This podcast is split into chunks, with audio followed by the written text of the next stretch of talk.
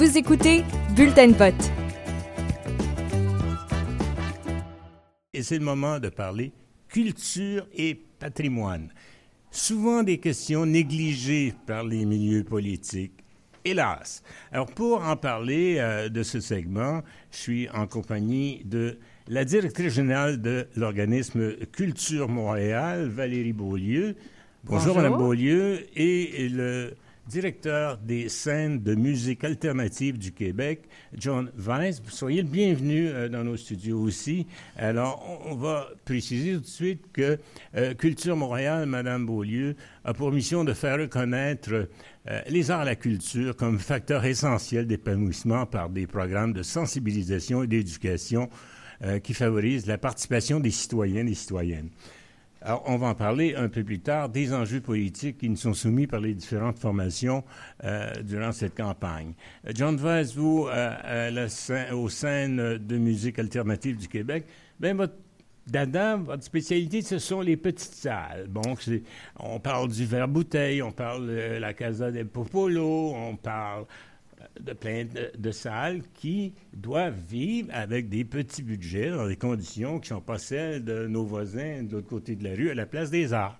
Alors, euh, évidemment, euh, votre fonction, euh, c'est aussi le, SMAC, comme on me l'a appelé, Scène de musique alternative du Québec. C'est une association qui regroupe des salles de spectacle indépendants du Québec. Il y en a partout, hein? Je regardais, vous en avez une cinquantaine, c'est ça? Oui, on a une soixantaine de membres euh, qui sont un peu éparpillés parmi le, la province, puis euh, dont euh, à peu près une vingtaine à, Montréal. Donc évidemment, depuis mars 2020, notre ma job est devenu quand même assez complexe. Et c'est ça, on, on fait de notre mieux pour les aider à survivre, puis pour, pour protéger leur, pour, pour défendre leurs intérêts. Ben, On y reviendra parce que c'est intéressant. que C'est une association qui est euh, relativement récente. On parle de 2018, je pense. Exact. Euh, Madame euh, Beaulieu, on va revenir parce que je- on va vous faire entendre un, un- un petit, de petites interventions qu'a glanées ça et là ma collègue, l'étudiante en communication l'UQAM que- qu'on a, à qui on a offert une participation à cette émission. Alors, Laetitia Arnaud euh, Sicari, ben, s'est rendue dans l'arrondissement d'Anjou là où il n'y a pas encore de maison de la culture, pour savoir justement si une maison de la culture pouvait améliorer l'offre culturelle dans le quartier. Vous pensez qu'une maison de la culture pourrait améliorer euh, l'offre culturelle dans votre quartier? Oui, je pense que bon, il y a toujours des choses à améliorer, bien sûr, mais pour l'instant, je ne peux pas me plaindre. Euh, Bien sûr, ça fait des années que je demande et on nous répond bah, euh, les citoyens ne sont pas intéressés. OK, vous vous êtes adressé à la ville d'Anjou, dans le fond? Oui, on nous a euh, distribué à tout le monde euh, un questionnaire. C'est sûr que j'ai mentionné qu'une maison de la culture m'intéresse. Et puis la réponse a été, euh, c'est ça, les citoyens n'ont aucun intérêt. Moi, j'en suis privée pour l'instant. C'est quel type d'activité qu'on retrouve dans votre quartier de culturel? Par exemple, à la bibliothèque, il y a pas mal de choses qui se font. Par exemple, euh, comme lire des livres. Bon, les activités courantes, je pense que ça se passe dans toutes les bibliothèques. Euh, Il y a hum, la fête de la famille euh, le mois de juillet. Euh, moi, j'adore ça. C'est une opportunité pour euh, rencontrer d'autres familles, euh, pour euh, s'intégrer un petit peu aussi dans le quartier. Il y en a dans mais je ne vais pas y participer. Mais on reçoit beaucoup d'annonces dans les journaux, comme quoi il y aura des événements dans le parc, souvent. Alors, je dirais que oui.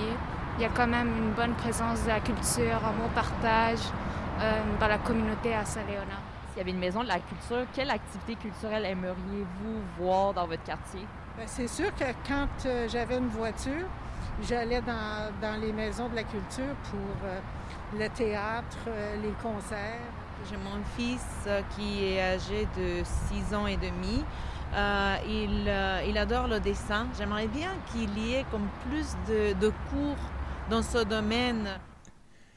Si on, doit, si on, on- on conclut à, la suite de ce- ces interventions, euh, Madame Beaulieu, c'est qu'un arrondissement, un quartier sans maison de la culture, c'est un désert culturel à Montréal.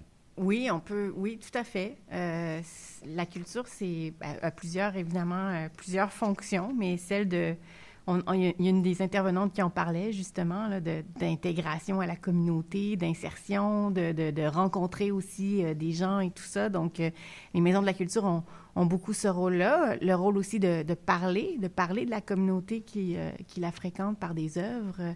Euh, donc oui, on peut dire que euh, dans des arrondissements où il n'y a pas de maison de la culture, où il n'y a pas de bibliothèque, on a quand même des arrondissements qui n'ont pas de bibliothèque. Donc, pourtant, les bibliothèques de quartier, euh, le réseau de bibliothèques à Montréal, il fonctionne bien. Généralement, il est relié avec la grande bibliothèque et Archives nationales du Québec. ça fonctionne bien quand même. Les bibliothèques, surtout, je dirais que dans la dernière décennie, le réseau des bibliothèques, avec certaines nouvelles bibliothèques qui sont devenues des tiers-lieux, hein, donc on n'est plus du, tout dans l'image Qu'est-ce qu'on euh, appelle comme tiers-lieu? Ben, c'est-à-dire que les bibliothèques d'aujourd'hui, euh, souvent, il y en a qui vont avoir des Fab Labs. Euh, c'est des bibliothèques où c'est vraiment des lieux de rencontre. Et des Fab Labs, c'est? Ben, c'est-à-dire qu'on peut. C'est une langue de bois, là, je veux vous entendre. Oui, oui. Mais donc, euh, ben, des ateliers, des activités avec le numérique. Il y a des sections aussi pour ados, euh, pour qu'ils puissent faire de la vidéo, euh, pour qu'ils puissent faire toutes sortes d'activités. donc, les bibliothèques sont, se sont beaucoup ouvertes et on n'est plus dans la bibliothèque conventionnelle où on ne pouvait pas parler, tout ça. Donc, plusieurs salles polyvalentes pour la communauté, pour faire toutes sortes d'activités. Bien, ça, c'est une belle initiative parce que les groupes communautaires qui, bien, des fois, n'ont pas le moyen de se payer un local, ben, vont pouvoir bénéficier en réservant euh, une salle dans une des bibliothèques. Est-ce que ce sont la majorité des grandes des bibliothèques de la ville de Montréal qui offrent ce genre de ben, location? C'est-à-dire que... Location gratuite, devrais-je dire? Bien, c'est-à-dire que les bibliothèques, euh, elles sont en transformation. Donc, les nouvelles bibliothèques offrent toutes sortes de nouveaux services. Euh, celles qui sont sur des modèles un petit peu plus anciens ont peut-être pas les espaces, les locaux aussi adaptés aux réalités d'aujourd'hui, mais c'est une transformation qui est en cours, là. Euh, merci, Mme Beaulieu. Je reviens à vous, euh, John Weiss. Du côté des petites salles de musique alternative, comment elles survivent? Je sais qu'il est arrivé euh, le divan rouge a dû fermer pendant la pandémie. Bon, il y, avait divan orange, excusez-moi. bon, ils avaient des problèmes avec leurs voisines. ils ont dû fermer en raison des circonstances que l'on sait depuis un an et demi. Comment elles font pour survivre, ces salles, M. Weiss? Depuis le début de la pandémie, c'est pas compliqué, les aides publiques. Euh, on a des salles qui étaient fermées pendant plus d'un an. Euh, puis même, même maintenant, euh, les salles qui sont ouvertes ne peuvent pas être à, pleine jauge. parce que c'est des salles où les gens se tiennent debout. Puis là, tout le monde doit rester assis durant des spectacles. Donc, sans les aides publiques, euh, on n'aurait plus de salle de spectacle. C'est clairement ça. Mais est-ce que l'aide publique, là, indépendamment des programmes du gouvernement fédéral qui se prolongent pour certains secteurs de la société, notamment dans les arts, euh, est-ce que l'aide publique est suffisante, selon vous, pour ces petites salles-là? Hey, 50 au Québec, moi j'ai été étonné d'entendre ça. Ça dépend à qui, à qui on pose la question. Je dirais que pour l'instant, on est quand même assez satisfait de l'aide qui, qui, est venue euh, euh, de, de, la province. Mais le nerf de la guerre, ça va être les prochaines 6 mois, 12 mois, 24 mois, parce que nos salles vont traverser une période, on estime 3 à 5 ans, de très difficile après, après que, que, la pandémie termine. Et il ne faut, il il faut pas les oublier. Non, puis ils ne peuvent pas diversifier leurs activités non plus. Une salle de spectacle, qu'elle soit grande ou petite, bien là, une fonction, c'est d'offrir des spectacles et d'attirer des gens. Oui, puis on voit aussi que même, même, euh, même en ce moment, les salles sont en train de, réouvrir, puis on, voit des, des, jauges limitées, mais quand même, il y a des spectacles qui peuvent se produire, mais le public n'est pas toujours au rendez-vous. Est-ce que, est que les spectacles en ligne durant euh, cette période d'un an et demi euh, ont bénéficié à ces artistes, à vos artistes? Je dirais que c'était. On, était content de pouvoir faire des spectacles en ligne parce que c'était un mécanisme pour, pour que les gens soient payés. Mais ce n'est pas une solution à long terme. C'est sûr que, que c'est mieux, c'était mieux que rien pendant que, que, le tout était fermé. Mais pour l'instant, là, on veut vraiment retourner à un modèle de spectacle en présentiel. On vous le souhaite. Euh, M. Sylvestre, euh, je vous reviens dans quelques instants. Euh, je me tourne du côté de Valérie Beaulieu de l'organisme Culture Montréal. vous avez soumis, euh, vous êtes un organisme quand même qui couvre large, hein? vous, avez, vous ratissez large. La culture à 360 degrés, on va dire. oui. Alors, vous avez expédié à, aux 19 arrondissements, aux candidats et candidates à la mairie, un questionnaire euh, au mois de septembre pour leur demander quoi? Ben, en fait, c'est parce que euh, les maires d'arrondissement ont quand même beaucoup de leviers pour développer la culture en arrondissement. Des, fois, on pense que c'est la responsabilité que de la ville, mais il y a beaucoup de choses qui se passent en arrondissement. Donc, l'idée, c'était d'avoir le point de vue de chaque candidat, candidate à la mairie des arrondissements, de voir c'était quoi sa vision du développement culturel pour son arrondissement. Avez-vous eu des surprises, agréables ou pas? Ben plutôt agréable, je dirais. Ça fait deux campagnes électorales qu'on fait cet exercice-là et euh, je trouve qu'il y a une belle évolution dans la compréhension des candidats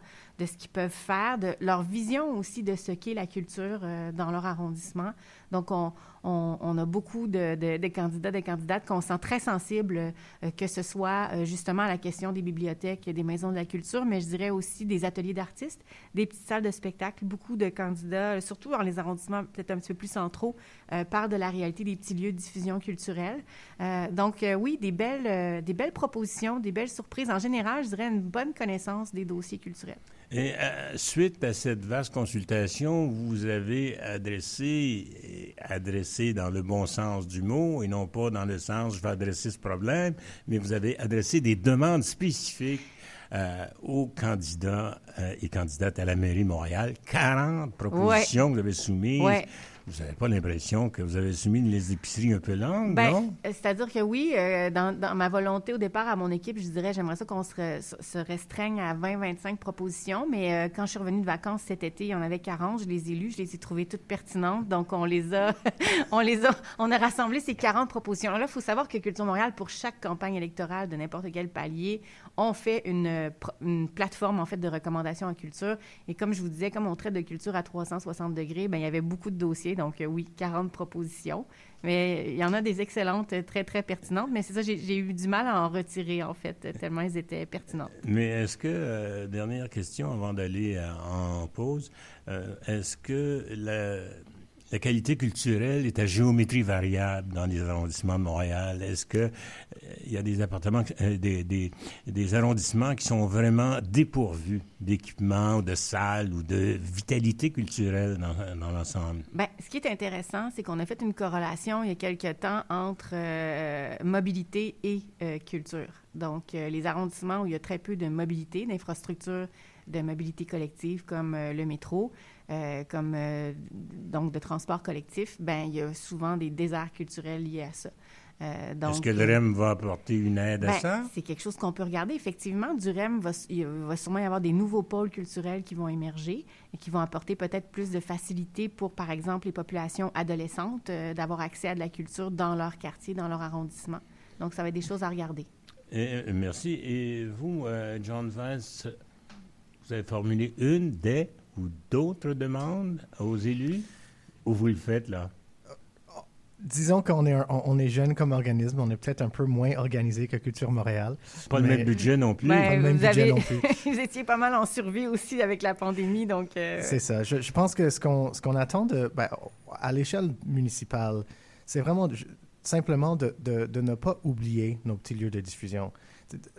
Les, élus, ils ont souvent tendance à donner de l'argent au quartier des spectacles, à la Tohu, c'est super, mais souvent les petits lieux sont oubliés là-dedans. Puis on veut juste être considéré, avoir notre place à la table. Eh bien, on est rendu à aller voir quelqu'un qui euh, s'est entretenu, encore une fois, euh, dans la rue, euh, autour de l'Université du Québec à Montréal, tout près, euh, en plein centre-ville, Berry-UQAM, euh, alors, afin de connaître l'influence que la pandémie avait eue sur les habitudes culturelles des gens. On écoute. J'aimerais savoir combien de fois tu sortais avant la pandémie versus maintenant, comme dans des lieux culturels. Probablement autour de genre une fois ou deux semaines ou une fois, même une fois par semaine. Je sortais vraiment plus avant la pandémie. On dirait qu'on a tellement changé nos habitudes. Là, c'est comme. Faut que ça soit planifié, il faut acheter des billets d'avance dans certaines, dans certaines occasions. Ça m'est arrivé encore cet été de me faire revirer de bord en arrivant au musée parce que j'arrivais 10 minutes après mon rendez-vous. Je pense qu'on s'est comme donné l'habitude de consommer beaucoup de culture en ligne. Je sortais vraiment beaucoup. Euh, comme deux, trois fois par semaine peut-être. J'étais tout le temps dehors, euh, que ce soit dans des galeries, dans des bars, euh, n'importe où. Puis maintenant, je sors vraiment plus. C'est, ça, l'a complètement baissé, genre. Principalement vu que c'est plus compliqué, je pense. les restrictions, les heures d'ouverture, le masque. aussi, ça, fait réaliser un peu le prix des choses. Mettons, on a plus tendance à se regrouper à l'extérieur, dans des lieux non payants pour économiser. Je travaille dans le milieu de la culture, des spectacles, j'étais pas mal souvent dans les spectacles. Euh, vers l'automne, d'habitude avant la pandémie, j'étais à deux à trois spectacles par semaine. Euh, maintenant, euh, j'y vais presque, presque pas, en fait. C'est basically avec les, mesures sanitaires, je vais voir moins de shows, puis il y a moins de shows d'annoncer aussi. Le milieu de la culture est en péril. Ben voilà, c'est à se demander, euh, et la question vous est posée à tous les deux, je commence avec vous, euh, M. Euh, Vince, est-ce que cette période, j'ai essayé depuis le début de cette émission de ne pas prononcer le mot qui commence avec un P, le mot avec un N, ça ne me, cause pas de problème, mais le mot avec un P, là, on est tanné de l'entendre. Est-ce que ça, M. Vince, enlever... non seulement enlever du travail, mais est-ce que ça a dû réorienter des carrières d'artistes euh, moi, j'entendais le ministre un jour dire qu'un danseur qui doit être un chauffeur de taxi, ça n'a pas d'allure. Bien, absolument. On a perdu une, proportion importante de notre main-d'œuvre en culture. J'imagine que, que, toi aussi, tu as constaté la perte. On a beaucoup de techniciens et d'artistes qui, qui, qui, ont trouvé d'autres emplois entre-temps. Puis honnêtement, je, rejoins les gens qu'on vient d'entendre. Moi aussi, j'avais l'habitude de sortir trois, quatre fois par semaine en show. Puis je le fais plus parce que je pense qu'on est tous un peu euh, habitués à rester chez nous, regarder Netflix, puis on, a un peu perdu l'habitude de sortir puis d'interagir avec, avec la culture, puis c'est dommage. Constatez-vous euh, constatez la même chose, Mme Oui, tout à fait. Dans toutes sortes de secteurs, en fait, de la culture. Euh, je pense que du côté de le regroupement en piste qui regroupe les artistes euh, de l'art du cirque euh, constatait qu'il y a vraiment eu un exode. les gens ont décidé de, changer, de se réorienter. Il faut comprendre aussi que tous les, les créateurs, les artistes, c'est des gens qui, même avant la pandémie, vivaient quand même avec beaucoup de précarité, beaucoup d'incertitudes. Et puis, je pense que ben, la pandémie a ajouté euh, cette couche-là qui fait que certains ont décidé de, se réorienter. Donc, oui, beaucoup de pertes d'expertise euh, en culture. Euh, qui ne reviendra pas? Bien, on le souhaite qu'il revienne, mais on est en pénurie de main-d'œuvre comme dans tous les secteurs, on le constate. Même, même pour les postes dans les organisations, par exemple, un lieu de diffusion qui ferme, ben, les gens à la billetterie, les postes ont été coupés. réavoir des personnes après un coup quand ça rouvre, euh, ben, c'est de l'expertise qu'il faut reformer, recréer, tout ça. Donc, euh, à toutes sortes de niveaux, il y a eu beaucoup, beaucoup de pertes euh, d'expertise dans le secteur des arts et de la culture. Je pense que c'est quand même un secteur de passion, de vocation, et qu'on va retrouver, on va retrouver les gens. Mais il y, a beaucoup de questions à se poser sur Bon, il y a eu beaucoup de questions avec la pandémie sur le filet social, par exemple, des artistes, des travailleurs autonomes. Donc, c'est des questions qui ont émergé, qui étaient là depuis longtemps, mais qui, avec la pandémie, ont démontré qu'il fallait Et vraiment auxquelles il va falloir trouver des solutions. laissons, laissons un peu la culture de côté pour parler du patrimoine. Euh, on va en Europe, on va aux États-Unis, il y a des monuments, des souvenirs, des plaques qui rappellent l'histoire. Ça manque ici? Bien, qui veut répondre? Allez-y, Mme Bou. Ben, c'est-à-dire qu'on en a ici. Est-ce qu'on a le même rapport à l'histoire que euh, les vieux pays qu'on appelle en Europe? Euh, c'est à se questionner. Il faut dire que notre patrimoine, notre commémoration, euh, peut-être manque d'amour, manque d'organisation, manque de structure. Ça fait partie des recommandations de Culture Montréal aussi de mieux restructurer la gouvernance du patrimoine à Montréal. Est-ce qu'on sait, par exemple, qu'Émile Nelligan, le poète national, est né au 62 de la rue Gauchetière-Ouest, là où est maintenant la Banque nationale? non, mais c'est sûr qu'il y a... Qui va nous le rappeler? C'est IBL, peut-être? avec la toponymie, avec... Il y a un travail, il y en a de la commémoration à Montréal, mais c'est des dossiers, euh, je dirais, complexes qu'on n'a peut-être pas euh, considérés avec... Euh, ben, tout le, toute l'importance, en fait, qu'il faudrait que ça aille. Mais c'est des dossiers sensibles. Hein. On a parlé beaucoup dans les dernières années de Johnny McDonald, à Tataken avec Amherst, tout ça. C'est important. Il faut qu'on Les exemples sont bons. Euh, Monsieur Weiss, de votre côté, du patrimoine en petite salle, est-ce qu'il y en a? Pas vraiment. Euh, c'est sûr qu'il y a des salles mythiques comme le Lion d'Or qui, qui existent depuis toujours. Puis euh, le théâtre Fairmount qui, était anciennement le cabaret de Myland, anciennement le Club Soda. Et je pense qu'il y a une reconnaissance dans notre milieu que ces lieux sont mythiques. Je suis pas sûr si, si, le public reconnaît à quel point ces lieux euh, existent depuis longtemps puis, font partie de, notre fabrique culturelle. Mais... Je vous donne un autre exemple. La première lecture des Belles-Sœurs de Michel Tremblay était faite au théâtre d'aujourd'hui, rue Papineau. C'est maintenant un bar. Et le propriétaire du bar, je lui ai parlé, il ignorait tout ça. Euh, mais c'est dans ces lieux-là que la toute première lecture, non même pas publique, a eu lieu euh, des Belles-Sœurs, puis il n'y a rien pour le rappeler. Mm. Non, mais c'est sûr qu'il y, aurait plein de projets, puis il y a les sociétés d'histoire dans les quartiers aussi qui font beaucoup ce travail-là, mais les sociétés d'histoire, c'est des, organismes qui sont essentiellement constitués par des gens qui le font en bénévole. Donc, euh, il faut peut-être appuyer des organisations comme ça pour développer des, projets pilotes dans les quartiers pour justement nous faire reconnecter avec cette mémoire-là. Euh, maintenant, les, partis politiques euh, ont une offre à faire à chacun euh, de vous. J'en prends comme ça à tout hasard. L'offre culturelle, un mouvement Montréal, je vois M. Holness qui vient d'arriver, tiens, je vais faire réagir tout de suite. lui, il propose un programme de stage d'été dans les grandes institutions culturelles de Montréal pour les jeunes de 18 à 29 ans. Qu'est-ce que vous pensez de ça? Bien, un stage d'été, déjà, il faut savoir que ben, ça peut être intéressant. Ça dépend de quelle institution culturelle. Puis les programmations des institutions culturelles sont essentiellement l'automne, euh, l'hiver, le printemps. Euh, souvent, l'été, ça va être plus les festivals et événements euh, qui sont en mode diffusion, production. Après, les stages, c'est intéressant. Ça amène une certaine main-d'œuvre. Il faut juste s'assurer aussi que dans ces institutions-là, il y ait le personnel nécessaire, expert, pour les accompagner, ces stagiaires-là. Donc, ça demande beaucoup d'encadrement. Donc, il faut être capable de les recevoir. On va lui répéter tout à l'heure. euh, maintenant, euh, Monsieur Weiss, vous, euh, on regarde du côté de Projet Montréal, par exemple, qui offre de continuer à soutenir l'insonorisation des salles alternatives tout en assurant une meilleure cohabitation avec le voisinage. Maintenant, le divan orange et ses démêlés sont à la source d'inspiration de ça, sont l'inspiration de ça. Oui, euh, c'est un problème qui n'est pas, qui est pas nouveau, qui a déjà été abordé dans plusieurs autres villes. Euh, puis, je pense que l'aide à, le programme d'aide à l'insonorisation qui, ben, qui est plus que proposé, selon ma compréhension, c'est fait accompli, ça, ça, va, ça va être mis, mis en place.